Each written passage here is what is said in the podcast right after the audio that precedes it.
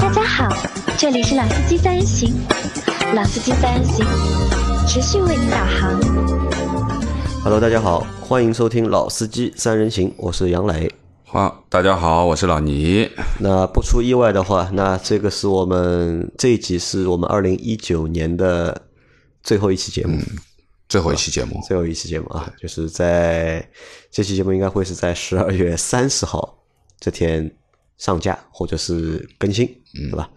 那在这期节目开始之前啊，先要感谢大家，就是整一个二零一九年的陪伴、陪伴和支持谢谢大家。啊。那老倪啊，广告还不要 还要不要做？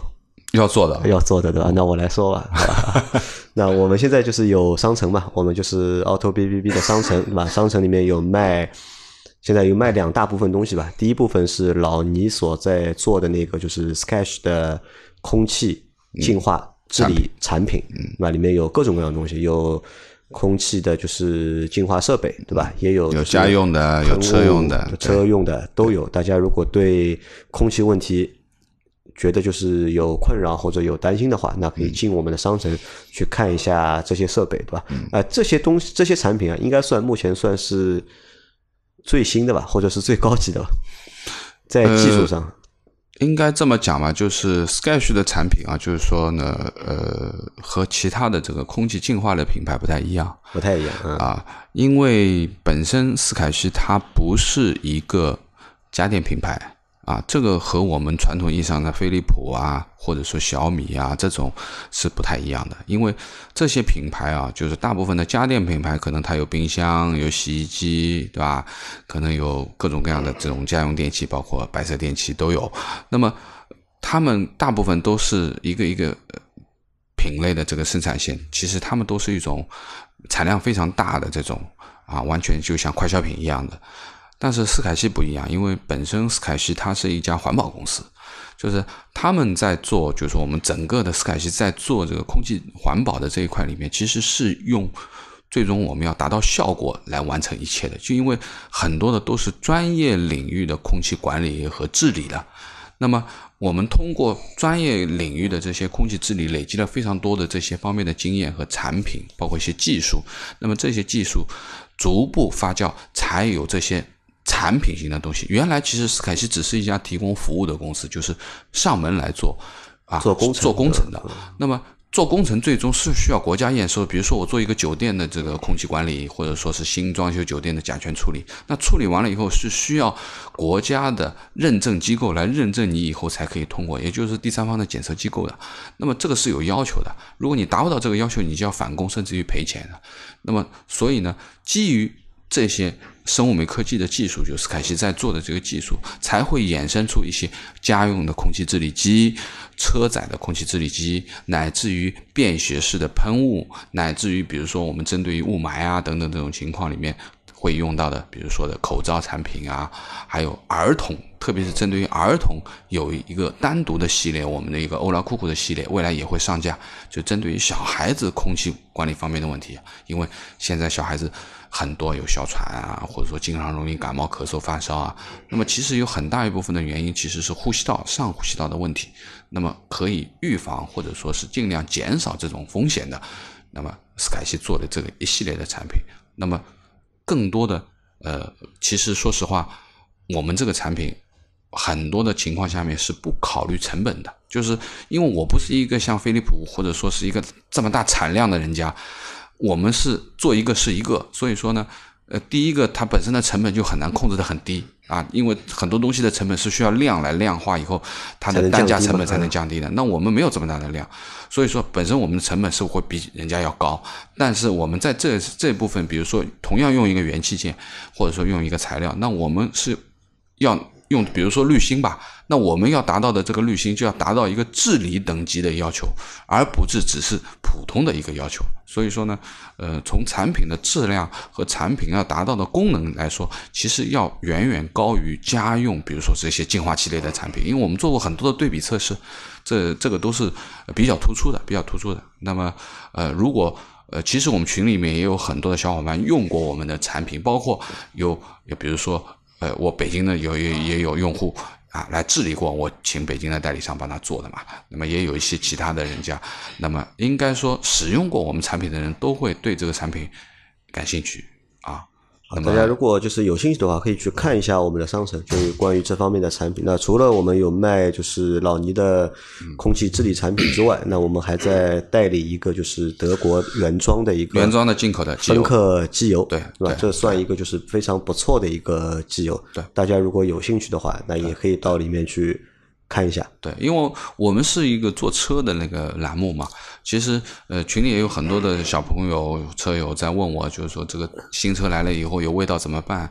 那我告诉你就是很简单，第一个，如果你在上海的话，你可以找我在群里面找到我，那我们是可以做上门处理的车辆治理的这个事情的。在二零一九年大概也做了也做了几多台，也做几台就是对车辆车辆的就是甲醛的一个治理，对吧？对，那么另外一个呢，就是如果说你不在上海，那我就没有办法派人来帮你做啊。当然，我们个个别地方也有一些经销商、代理商，你可以单独问我。那么，如果当地的经销商愿意来做的话，那我会让当地经销商来帮你来做这个治理。那么，整车的派施工来做的治理是最最彻底的。那当然，我们还有很多的喷雾产品，其实已经之前去年的时候我们也卖掉蛮多啊，效果是非常好的啊，效果是非常好的啊。回头呃，大家有兴趣的话，可以去使用一下。那我们这样，我们到过完元旦之后啊，我们单开一集，对吧？好好聊聊，就是我们老倪做的 那些产品，对吧？好，那这一集就是广告时间到了啊，就是已经超过五分钟了，已经？啊，回到就是这集的正题。那因因为这一集是二零一九年的最后一集了，嗯，对吧？但是呢，我们有一个节目还没做完，就是十一月份的，就是销量的一个排行排行榜对吧？当然，大家可能会觉得。一直有人在问我这个问题，为什么老是就是到十二月快结束了，对吧？这个月快结束，要去说前一个月的就是销量，嗯，因为所有的就是数据呢都是要隔一个个月，差不多对吧？到就是第二个月的就是下旬，对吧？才会就是公布。那所以就是我们说的这个数销量的数据，一般都会延迟一个月的时间。那我们来看一下，就是整一个二零一九年的就十一月份轿车销量的一个排行，排在第一名的是日产轩逸，它在十一月份。它一共卖了五万四千三百四十八台车，好吓人啊！就一台轿车，就是一个月能卖五万多台，蛮厉害的。蛮厉害的，对吧？那排在第二名的是大众朗逸，它在十一月份也卖了五万两千六百九十一台。那这两个数据啊，就是轩逸和朗逸的数据，都是非常吓人的。嗯，第三名是丰田的卡罗拉，嗯卖了三万九千四百七十五台。第四名是大众宝来，是三万七千六百四十六台。第五名是大众的速腾，三万三千五百二十台。嗯，第六名大众的帕萨特，两万六千零二十四台。嗯，第七名是大众的桑塔纳，两万四千三百四十二台。第八名丰田雷凌，两万两千三百九十三台。第九名本田的思域，两万一千七百二十二台。第十名本田的雅阁，对吧？一万九千一百零一台。那这个是轿车销量排行的，就是前十啊。嗯，我们来看一下，就是前十里面就是全是合资品牌。呃，全是合资品牌，对吧？一是全是合资品牌，然后呢，大众系，对吧？占了几台？大众一台、两台、三台台、四台、五台，占了百分之五啊，十。大众占了五台，对吧？啊然后呢，就是大众的帕萨特，对吧？嗯，它排到了一个就第六名，对吧？两万六千零二十四台。那嗯这么我们来聊一聊大众帕萨特，对吧？帕萨特这台车在最近两个星期啊，嗯，出了蛮多事情啊。啊，不是出了蛮大事情，我觉得是出名了，它，嗯对吧？说实话，呃，大政公关也蛮厉害，其实也已经摁了很多了。已经摁了很，但其实我觉得在当下这个环境里面，基本是摁不住的，嗯，对吧？蛮难。你可以把就是那些就是网站，对吧？主流的网站或者垂垂媒的，就是网站，你能够摁得住。对，但是现在自媒体太发达，对吧？微信群 太发达，对吧？嗯、为什么会有这样的一件事情要说啊？因为今天我跟杨磊在聊这件事情的时候，本来是想把大众帕萨特的这件事情单独做一期节呃，目的。我们会单独做节目，但是因为聊到销量嘛，而且这个车在十一月份它的销量又是最好的，对吧？它在 B 级车里面，它排到了第一名，嗯对对，卖了两万六千多台这个我和你说看不到的，对吧？你说你说 B 级车，对吧？能够卖到个两万台，嗯，因为像那个雅阁，嗯它凶的时候它卖到过两万台，但是你能卖到两万六千多台，对吧？那这个销量是很牛逼啊，大概是创了整一个二零一九年，就是所有的就是 B 级车里面就是单月的销量之最，销量之最。对吧？但是在取得那么好的成绩的一个就是背后啊，嗯，对吧？他参加了那个就是也不是他参加，是应该是中保研对吧？中保研就对碰撞测了就测试嘛是帕萨特这台车对吧？碰下来之后这个成绩啊，惨不忍睹，惨不忍睹。对吧？就是看完这个就是整一个就是视频之后啊，嗯我看的是汗毛都竖起来，说实话，嗯，怎么说呢？其实说实话，帕萨特啊，其实是说实话，在国人心中其实是德国车的代表了。我可以这样认为，因为他进来的比较早，就我们说是德国中级车的代表，嗯对吧？不算豪华车。那么他进来的最早，比如说最最早一代的帕萨特 B 五啊，包括我前几年还开过一次帕萨特 B 五，老 B 五，那个车是非常结实的，就是那个门关门的声音都是非常厚重的，能感觉到这个钢板的厚度啊，而且可以说帕萨特 B 五其实是非常原汁原味的一台车。那么呃，后面比如说迈腾啊，其实迈腾其实就是在海外版的帕萨特嘛，对不对？一样的。那么应该说前面 B 五、B 六也好，其实都是属于还是各方面都是符合德国标准的一个东西，因为没有太多的改动。当然，其实说实话，啊、最近大众也出了很多事啊，就是说从美国啊，包括它的这个排放门的问题啊、罚款啊，罚了两百个亿啊，啊，大家细想一想啊，，这个两百亿哪来的，对吧？啊，那么这个罚两百亿是什么概念啊？据我所知，就是当年罚这个两百亿的时候，整个大众集团一年全世界的两百亿，那也就是说，把它整个一年的东西都干掉了，它的损失啊，这是很吓人的一个数字。那么我发觉可能是因为这件事所引发的后续很多的东西逐步逐步在在发酵，啊，这个窟窿到哪里去补？哪里去补呢那我觉得就是中国市场嘛，对吧？因为说实话，大众在中国是非常大的一块市场，啊卖的那么好，对吧？它的销量，对吧？南北大众加起来，对吧？要甩第二名，对吧？一倍的销量以上对。对吧？所以说，嗯、可以这么讲啊，就是说，我们在这个排行榜里面去看啊，而且就是在这件事情爆出来之前啊，就是大众好像比较少有关于就是那个就是安全方面的这个就是负面内容，比较少，对吧？听的比较少，对，因为说实话，我们所说的 CN Cap 肯定是五星批发部嘛，啊都啊对吧？那么基本上都是五星的嘛。对的。那么对于帕萨特，特别是最新一款的这个帕萨特上嗯市，我们只看到了美国的碰撞测试，就是我们说的这个公路协会的这个测试，那其实也是 G 啊，就是最好标准的啊，也就是说等级很高的。那么大家总认为，呃，这个碰撞啊，最起码这个车型摆在那里，同代的车型，对吧？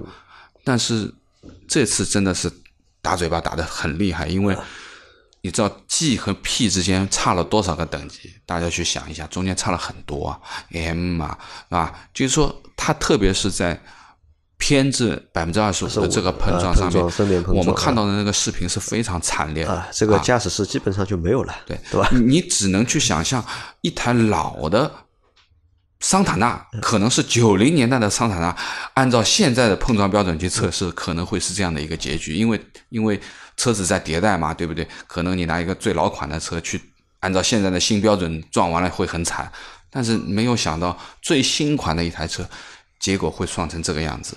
啊，特别是它的这个气囊弹出是完全往右弹出，根本就没有护住这个假人的面部，这个假人的头就直接撞撞在 A 柱上面了，对吧？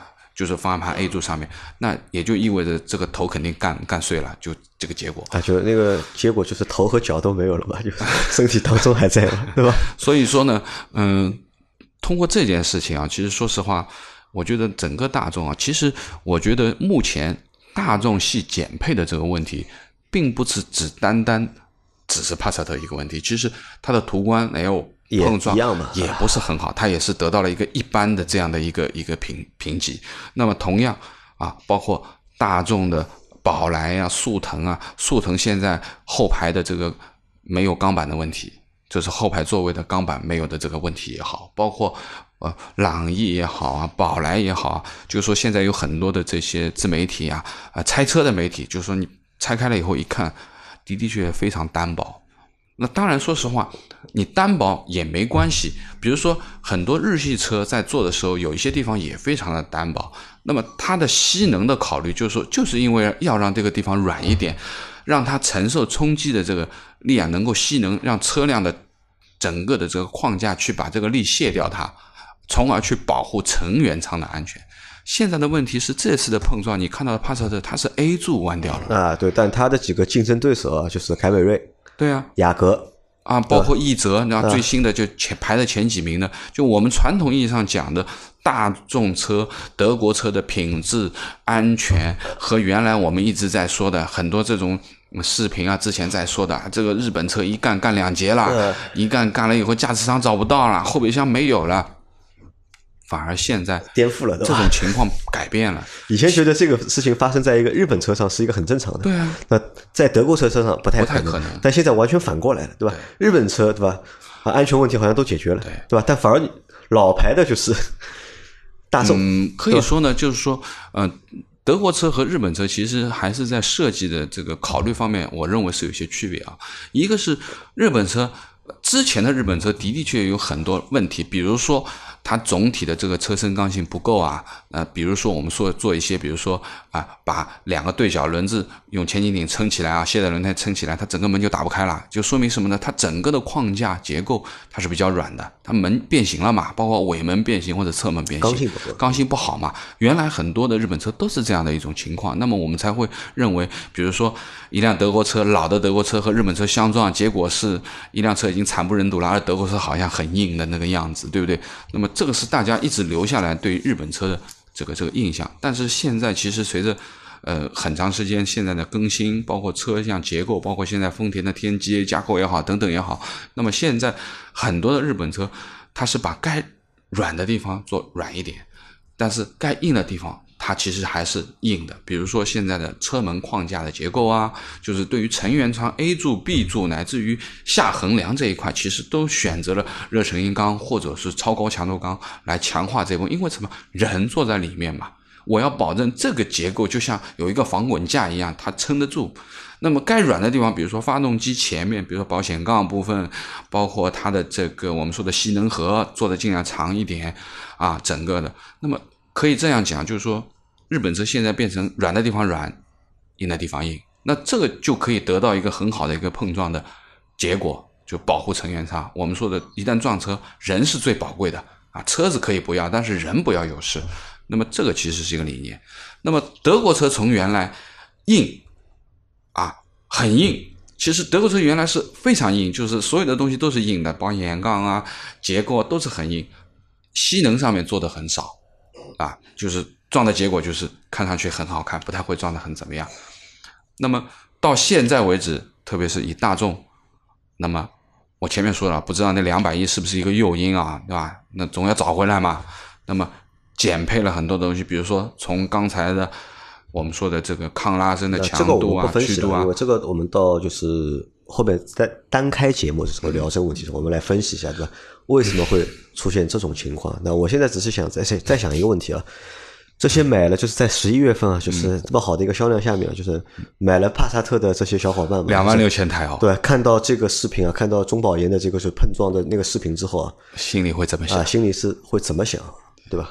这个我觉得还蛮蛮那个的，就是马上卖掉吗？啊，不可能的呀，怎么可能呢？对吧？那就好好开车吧，就不要就是。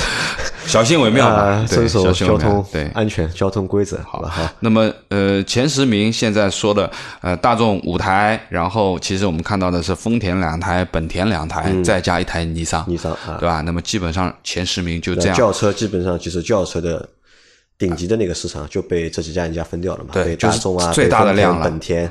日产就分掉了，对吧？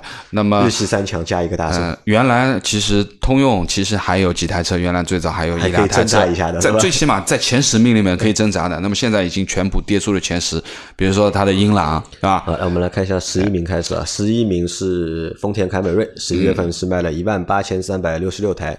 第十二名是别克英朗通用的别克英朗，对吧？卖了一万八千两百九十六台。嗯。第十三名大众的迈腾，一万七千三百四十一台。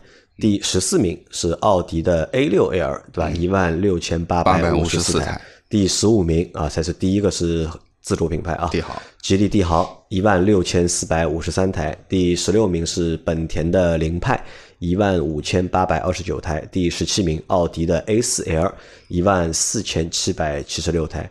第十八名是奔驰的 C 级，一万三千六百三十八台。第十九名别克的君威，一万三千三百七十三台。第二十名是现代的领领动一万三千零三十二台。那这个是第十一名到第二十名的一个排名。嗯，那在这个里面，就是十一名是十二名吧，十二名是通用吧，就是之前我们说的，就是别克的车，对吧？或者通用的轿车，以前总能在就是前十里面去挤一挤，但是在十一月份的话，你看已经跌出了嘛？哎，跌出了前十，对吧？甚至它在第十一名到二十名里面也就一台啊，有两台，还有一台别克的君威，对吧？是通用的。其实我觉得，作为它一万八千台的销量还可以、啊，正常，我觉得算一个就是对厂家来说可能还蛮满意的，一个月能够卖。其实我们想，就一销两个车型万台啊你一个月能够卖小小两万台就不得了了，我觉得已经。那那当然，这个十一月的排行榜主要是前面那几个大头太厉害了都是五万多，可能是什么？因因为也可能是因为是十一月份，大家都在冲这个量。对相反呢，如果到十二月份，我觉得嗯我相信量会下来。呃量肯定，我觉得我觉得就会下来了。对对，好，那看一下十四名的是奥迪的 A 六 L，对吧？它 A 六现在在终端也放假了，已经，，啊它也是排在了就是呃一台 C 级车，对吧？豪华啊 C 级车，豪华的 C 级车，对吧？卖了就是一万六千多啊，我嗯蛮厉害的，我啊觉得吓人的。因为正常这种情况下面，就豪华品牌的车啊，就是一个月对吧？你能卖过一万台，对。算是一个就是比较好的。一个数据。嗯，包括你看它的 A 4 L 对吧，也跟在后面是一万四千七百七十六台，对吧？也不错。也不错，对吧？包括后面的奔驰是排在了十八，但是宝马宝马三不在里面，三的啊，三不可能在里面，因为三我还没有终端呢。传说就是现在三的这个就是折扣啊，嗯，还是比较硬，对吧？呃，两个部分的问题啊，嗯。一个是之前呃出过一个三召回的那个事情，嗯。对不对？那么另外一个呢，就是从现在来看，可能三系一个是价格没放啊，嗯。大家都是在熬在那里顶着；另外一个，我觉得它的产能现在还是没有。还是没有嘛？我觉得那它的产能给谁了？都给叉三了。他之前有一个召回，曾经有一段时间说是停停止销售的啊，哦记得吗？哦对，就说暂停三系的销售。哎，但你啊想那么大的事情，我们竟然没有做过节目，对吧？对那么 有点说不过去有一点就看上去是小事，但是从终端的这个销售员说，好像是收到这方面的这个信息的。嗯，对。那么这里面其实呃只有一台韩国车。韩国车和一台自主品牌，自主品牌，对啊，其他基本上都是被 丰田、本田、大众瓜分掉了啊。好，那我们再往下看看有什么呢？三五系是在卖了11,000一万一千一百五十一台，五系应该差不多标准销量吧？啊，标准销量哈啊。但是我们看一下一个奔驰 E 级也是一样天籁，我们来先说一下日产天籁啊，就日产天，因为天今年是天籁、轩逸都换代嘛，都换代先后换代。对对但是轩逸换代之后，就因为它可能老的新的一起卖嘛，它的销量非常好。嗯。但是新的天籁换代之后还是不行啊。嗯呃，还可以吧，就是十一月份是卖了一万一千一百四十八台，嗯比前两个月的销量就是有所提升有所提升，但是和它的那个几个竞品啊，和它的凯美瑞啊，和就是雅阁和它这两个竞品来说的话，就是它的销量还算蛮差的，对吧？它只有别人的一半多一点点，对吧？那么。这个慢慢来吧，因为说实话，日产天籁呢，因为我这台车我们也去试过，我也嗯。去试过啊。那么你可以说它起步的时候不太快，两点零那个没没法开啊，我觉得。呃，我我试的两点零呀，啊，我觉得起步的时候感觉是不太猛，啊但是说实话，等它速度一起来，就转速一上来以后，后面那个力气是吓死人的，吓死人。而且我们是响胎的，根本轮胎就抓不住。我们说的是我们说的是两点零 T 的那个，对啊，是说两点零它还有一个版本两点零自吸的那个，自吸就没有办法看了对吧？。那个车没法开的，我觉得。两点零 T 是，呃，前几天我在群里面还听到一个群友在说，在路上碰到一辆天籁，一脚油门就过去了，好像很猛，提速。是很猛那个两点零 T 系的确很猛，三系三系是排在了第二十六名啊，一万台，一万零一百九十四台，对吧？也还行吧，也还行，对吧？也还行。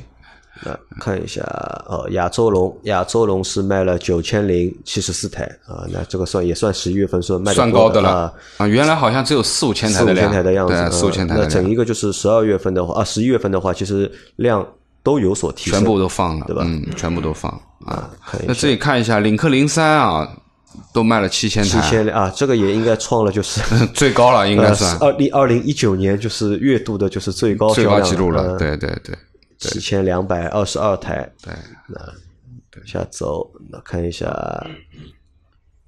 下面都比较普通啊。本田的 Inspire 对吧？五千八百不行，只有五千八百台。哎，这个我觉得真真奇怪啊，就是和雅阁几乎是一模一样的车，对吧？现在算下来差不多差了四倍的销量。我们觉得它的配置可能还稍微 好那么一点点。如果你喜欢运动一点的话，可能它的这个动态悬挂等等这些配置还比雅阁更那个。对但销量为什么就是不下来啊？不上去对吧？这个看不懂对吧？嗯，的确。那红旗 H 五对吧？也卖了就是五千五百五百台，可以哦，七十一台。这个销量对他来说，我觉得比红旗是可以的，很好。那来看一下大众 CC 啊，它 CC 也上来点了，CC 是卖了四千一百五十四台对吧？上个月好像是卖了就两千多台就，嗯，销量也算翻倍了。嗯，福特福克斯啊，卖了四千台啊，这个不行。反正我觉得福克斯，反正如果福特要靠福克斯去翻身的话，基本上不可能。福克斯蛮难了，而且福克斯这个车从上市到现在已经基本上注注定了，我觉得它可能就嗯就这个样子了，就很难有就是什么就是太大变化，太大变化。甚至就是甚至啊，它如果再降价，嗯，我估计。我觉得不太可能降，不有可能降，那有可能降价，但它即使降价的话，可能也最多就这个在这个销量上面上浮个百分之五十，嗯，到六十了不起了，嗯嗯，但可能和以前的那个就是要你要挤进前十名啊，或者前二十啊。对吧？这个蛮难，就蛮难，太远了。就你你去看一下，就是现在这个轿车排行榜里面，其实，呃，一万台都挤不进前二十了，现在还差不多，对不对？那么可以说这个是很难的。呃，反正福克斯这个它的换代，我觉得还蛮失败的，对吧？不成功。嗯，那那再往下看看啊，好像也没什么好说的。来，我们来让老倪来说一下 SUV 的一个排行的情况。OK，好，那么。十一月份 SUV 的排名啊，就是第一名是哈弗 H 六，四万一千六百七十六台。那么第二名是长安 CS 七五啊，两万七千两百二十台。第三名是大众探岳啊，两万四千七百八十一台。第四名是 CRV 本田 CRV，两万四千四百九十二台。第五名是吉利博越，两万两千一百六十六台。第六名是大众途观 L，两万零八百四十三台。第七名是荣威 RX 五，两万零四百六十台。第八名是比亚迪宋 Pro，比亚迪的这个是一万八千四百六十五台。第九名是日产逍客，啊，一万七千五百七十九台。第十名是日产奇骏，啊，一万七千三百二十六台。啊，那这个是 SUV 的销量的排行的前十啊，就除了就是第一名啊，就哈弗 H 六，就是它反正是这个数据永远就是永远那么吓人，对吧？和第二名的差距。差了一万多台啊，将近要啊一万多一万一万四千台，一万四千多台，这个还蛮吓，而且它你看它一月到十一月累计销量已经达到了三十四万四千六百九十九台，它要比大概第二名，第二名我看一下，第二名的话最多也就十九万台。对吧？对，第二名也就十九万台，对吧？要多了，要多那么多，多一倍。那可以这样讲，就是第一名的哈佛现在是总计三十四万嘛，因为再加上十二月份的销量，那差不多就等于是要达到三十八九万，嗯，三十八九万，三十八九万小四十万台的这个量。那么第二名的这个长安 CS 五现在是十六万台的总销量，如果就算它加三万台，那你要看现在卖的第二名的应该是吉利的博越，博越累计销量嘛，就差不多一倍了呀，二十万七千。九百台嘛，对对对，差不多一倍，差十四万台，差不多一倍，还真的蛮吓人。在博越比这个高，在一到十名里面，就是自主品牌有一个、两个、三个、四个、五个啊，五个自主品牌啊，五个自主品牌，五个合资品牌。对，但是比较尴尬的是什么呢？就是你看啊，就是能够过两万台的，也就到第七名，对吧？荣威 X 五是能够过两万台的，你到第八名开始只有只有一万八千多，一万七千多了。嗯那总体来说，你对比一下之前轿车的这个排行榜，其实在数量级上其实差不多快差一半了啊，差一半。就是我们不说第一名啊，就从第二名开始算到第十名，嗯你和这个这个这个轿车榜的第一、第二名开始到第十名，其实销量基本上都差一半这个样子。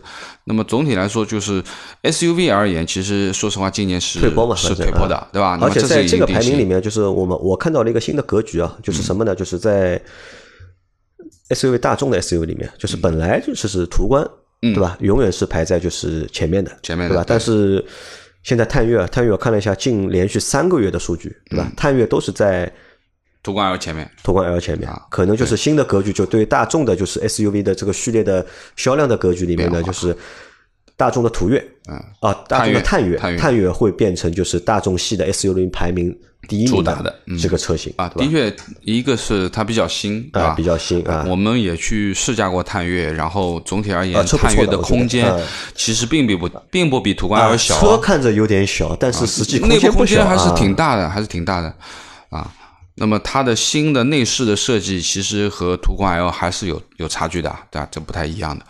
那么这个是呃整体的这个 SUV 的这个销量啊，其实说实话，从呃我们看到的从第四名开始一直到第十名，其实中间的落差差不多也就是一两千台，一两千台台啊啊，一两千台。那么其实差距并不大。啊，差距不大才啊如果说某一个品牌稍微放一放，可能这一两千台它就超过了哎，它的品名名次马上就调整了。嗯，对，好，那我们再看往下看啊，十一名开始是长安 CS 三五三五啊，第十一名啊，长安 CS 三五一万五千九百九十四台。那么第十二名是本田的 XRV 啊，一万五千九百零七台。第十三名是哈弗的 M 六啊，它是一万五千八百九十台。第十四名是大众的途岳，上汽大众的啊，一万五千两百一十六台。那么第十五名是探歌，一万四千两百八十六台。第十六名是 F 哈弗的 F 七，一万四千零十五台。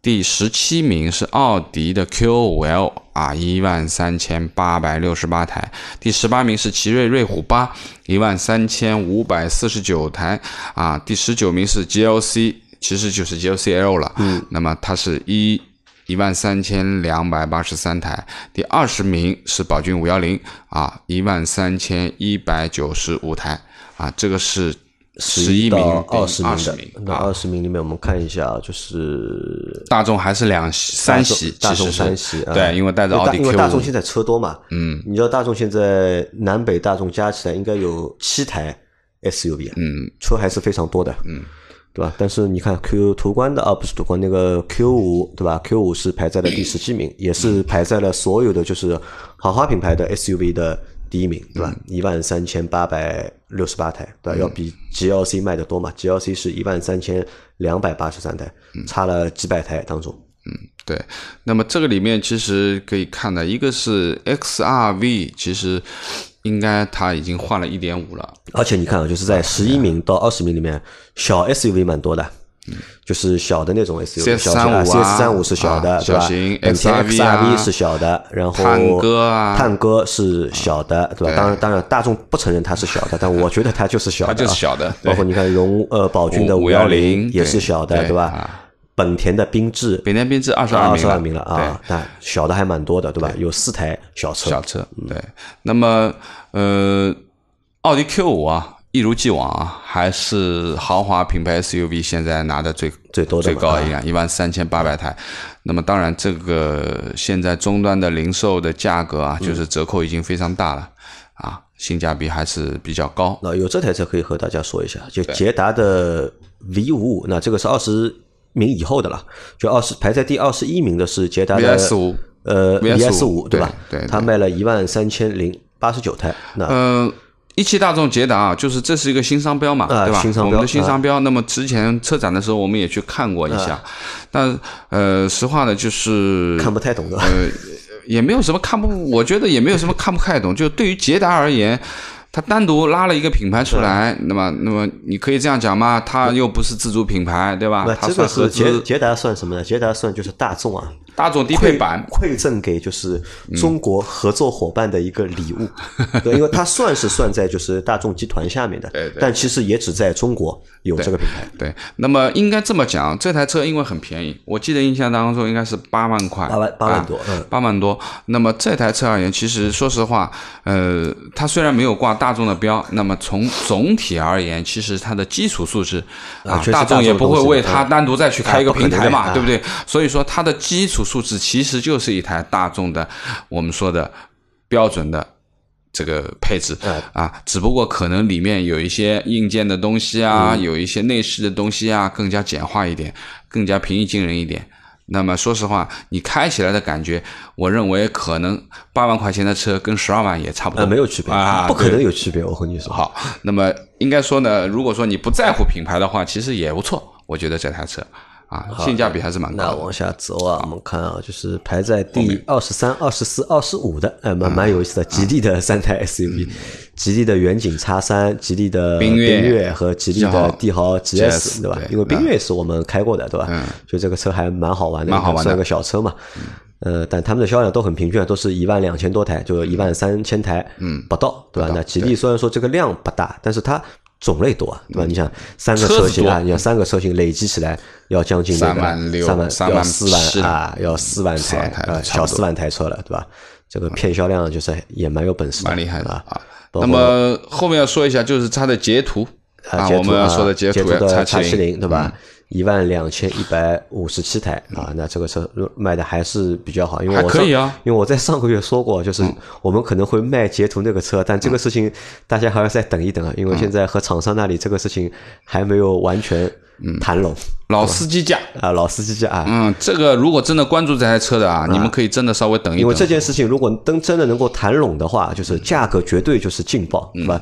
只是现在厂家比较纠结，就是实际的一个执行的一个程序到底是什么样的。因为如果他给出这个价格的话，是违反他的那个销售政策的。嗯，就是在考虑到底怎么去实现这个价格。这个我们内啊操部处理，作上面，我们啊内部处理，内部处理。但我们也没有什么就是汽车销售方面的就是经验，我们也现在也搞不清楚，对吧？要所以还在和客户协商当中。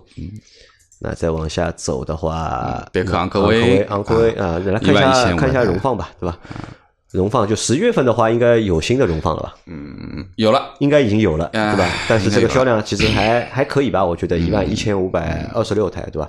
不算好也不算差。作为一个就是新车刚上的话，嗯，因为呃，我一个表弟啊，就是呃，这个月拍牌刚刚拍到，啊，他选了他拍了好几台，啊好几个月了，一直没拍到。然后我给他说：“我说你换一个平台去拍。”我给了他一个拍牌的平台，嗯一次中一次。中然后我舅舅还给我打电话说：“嗯，谢谢你，谢谢你，一次中。”然后我就说：“我说你牌照拍到了，准备考虑买个什么车啊？”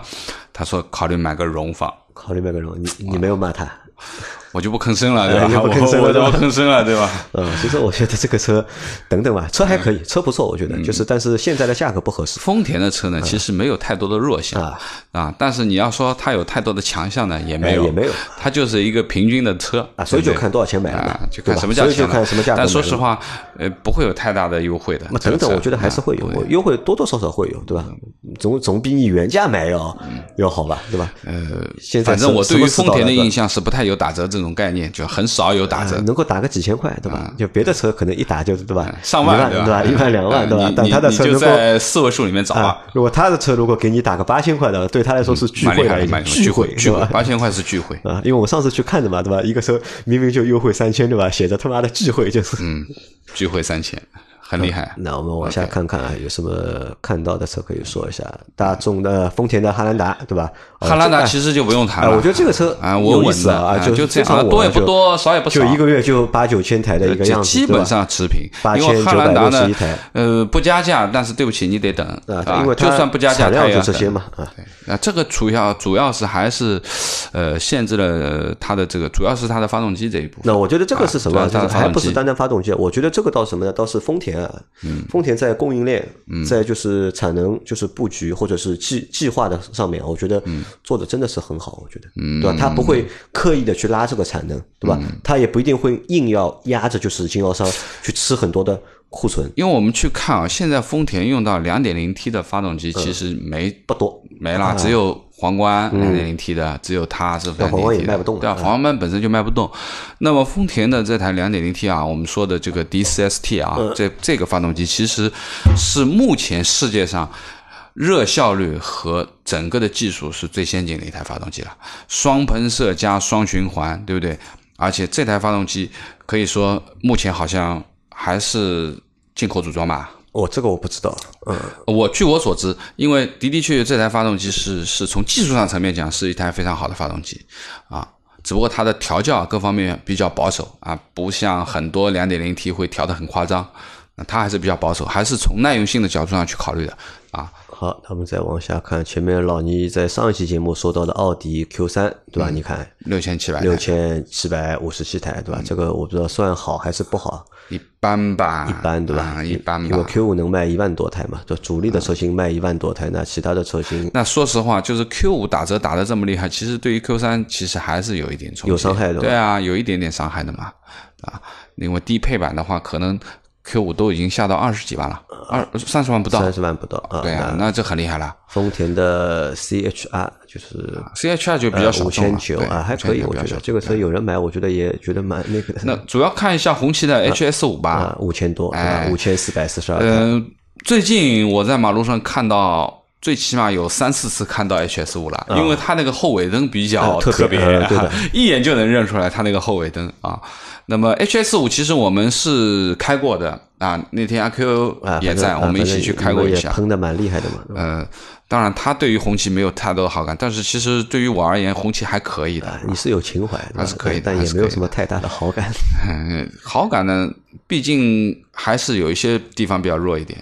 啊，再往下看啊，魏派的 VV 六卖了五千三百零几台，哎，呃，也不是太好。那领克零一对吧？嗯，领克零一是卖了四千两百。五十六台，嗯，哦，这里面还有叉 C 六零啊，叉 C 六零卖了五千台啊，五千台还可以，五千台还行。沃尔沃反正就基本上就这个销量，但沃尔沃是少数几个就是在二零一九年啊，就是逆势销量上涨的品牌，因为本来就之前卖的太差，你知道吧？沃尔沃折扣也蛮厉害，对，往下，好，往下走看一下，没有什么了，没有什么了，对吧？嗯，凯迪拉克有吧？凯迪拉克叉 T 六有销量吗？看一下。啊，在很后面了。QX 五零两千五百台，呃，两千五百四十台。QX 五零啊，领克零二对吧？两千两百十八台啊，那这个都是反正都没销量了，对吧？后面都是到一千了，比较少了啊。还有几百啊，凯迪拉克叉 T 六是一千一百六十八台啊，这台车。不可能卖的很多。呃，怎么说呢？我觉得取决于它价格吧，就看它现在价格没怎么放，看它卖多少钱嘛。没有没有这个车，如果它要价格下来一点的话，这个车其实一个月，你说它现在是一千多台嘛？这个月正这种车，我认为啊，正常的话，这个车一个月应该卖个三千台。我觉得，嗯，这个车要放到三十五到四十万左右。啊，对。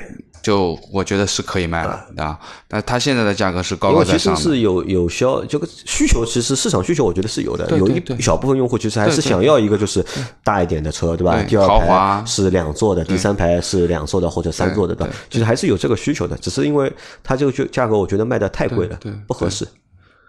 啊，那这个 SUV 我们就不看了，你再看一下那个。哎，让我看看 RDX 卖了多少台？RDX，RDX 什么三百多台吧？你看一下。不会吧？没这么差吧？好像还没放进去嘛？有的没放进去嘛？就是不会的，不会放一百台的，不可能。啊，没找到，没找到，再看一下。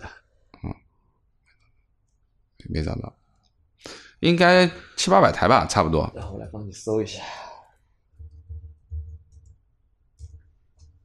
啊，这里一百五十五名，八百五十一台，哦，可以吧？这个差不多嘛，对吧？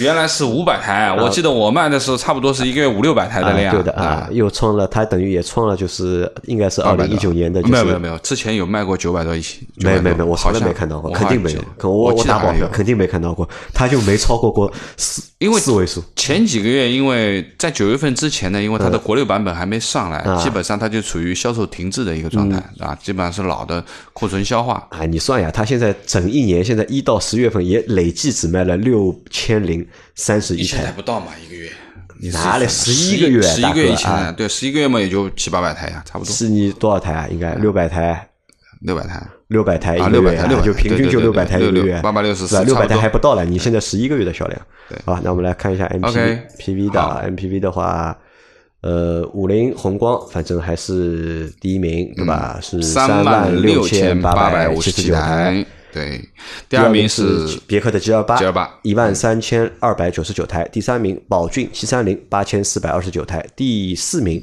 宝骏的 RM 五五千七百四十八台。哎，新的 R M 你还跟我说过一次，哦，你不是说去看过了吗？很难看，嗯我觉得不好看啊，因为这个车是它的尾部啊看不懂啊呃，特别是它的尾部比到底这个车是 MPV 还是 SUV，就是看不太懂。对对对对但是看了一下那它这个车的配置啊和价格还蛮那个的。哎呀，宝骏都是配置，你那个配置已经很高了，好吧？这个车还蛮有意思的，但是一直没有机会去看，下次去看一下好，。下次去看一下。第五名是东风风行凌志，对吧？五千五百四十二台。第六名宝骏三六零，四千一百四十六台。第七名是本田的奥德赛，四千零三十七台。第八名是本田的艾力绅，三千七百四十台。第九名江淮瑞风，三千五百八十一台。第十名是广汽的传祺 GM 八，三千四百。二十五台，那整体来说，就十一月份的，就是 MPV 市场的销量有所上升，各车型啊、都比上几个月卖的要多一些，高一点，但是呢，还是就这个样子，对吧？打死不死的一个样子。那基本上过万的只有别克啊，啊只有别克其他的 G28 嘛就就没对吧其他都不算五菱宏光我们就不，说了，个算对吧啊？这不能算。后对，在下面看一下，就厂商的一个销量排名名啊，厂商的排名。厂商是排在第一名的是一汽大众，对吧？十一月份是累计销量是二十二万五千七百三十五台，第二名上汽大众二十万六千九百台，第三名吉利汽车一万四千三啊，不是一万十四万。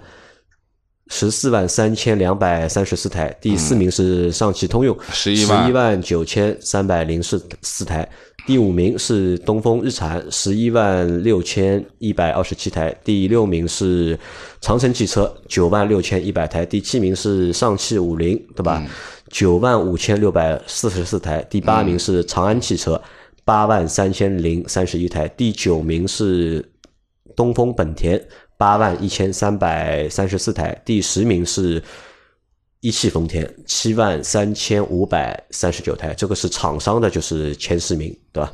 那看一下品牌的前十名是大众，十月呃大众的话啊、大众我现在没有啊、这个就厂商了，大众现在是下次再说，好吧？那你看一下这个就是我觉得这样啊，就是我们回到上面来看一下，就是厂商排名啊厂啊，商排名看上汽大众和一汽大众啊啊，我们一月份到十一月份的累计量已经达到了三百六十万台啊，对，三百六啊，再加上十二月份再加一加，就是可能就是四400百万台的啊量，因为他们冲四百应该应该没有什么太大该没有什么问啊题啊。大家随便去想一想而，且可能啊，他们即使到了四百，他们还是没有实现就是二零一九年的这个就是销量的一个目标，因为去年就是超四百了嘛。对啊。那么我们又回到了这个关于碰撞门的这件事情，一个一年可以在中国卖掉四百万辆大众的品牌，你有什么理由不对中国用户用户好一点？哎，这个怎么说呢？我不知道。我我觉得很夸张的一件事情，我们随便去算四百万辆车，每台车赚一千块钱，好嗯四十个亿。我们中国用户贡献了这么多的利润，你为什么不能够好好的对待一下我中国们的用户，用户对吧？对不对？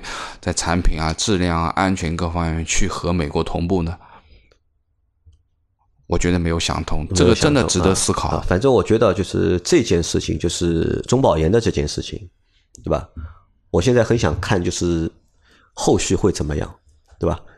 因为其实大众这个品牌其实是被中国政府政府保护的一个品牌，对吧？所以它能够有那么大的一个销量，对吧？但现在中保研这个事情出了之后，对吧？